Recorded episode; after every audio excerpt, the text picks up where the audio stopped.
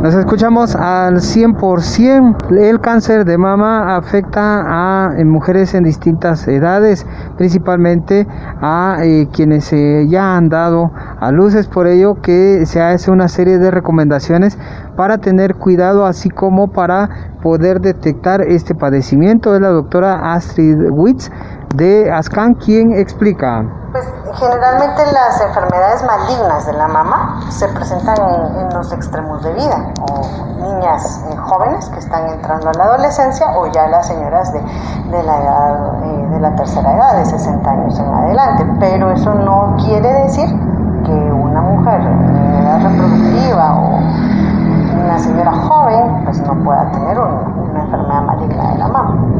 ¿Qué recomendaciones se pueden brindar a? Bueno, número antecedentes familiares, ¿verdad?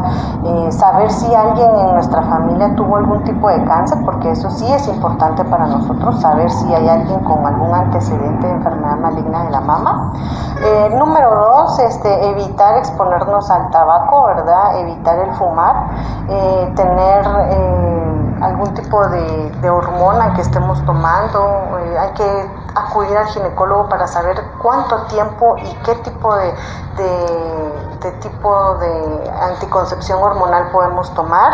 Hay que promover la lactancia materna, eso nos ayuda mucho, ¿verdad?, para saber, eh, para podernos eh, proteger sobre el cáncer de mama. lo segundo es, eh, hay que saber, las mamás o las niñas deben de recordar siempre a qué edad empieza la primera menstruación, ¿verdad?, porque a más pequeñitas las niñas tengan una menstruación, sí puede ser un, un factor que las pueda predisponer, ¿verdad? Se recomendó realizarse chequeos y evaluaciones de manera constante. Regreso a cabina como nos escuchamos.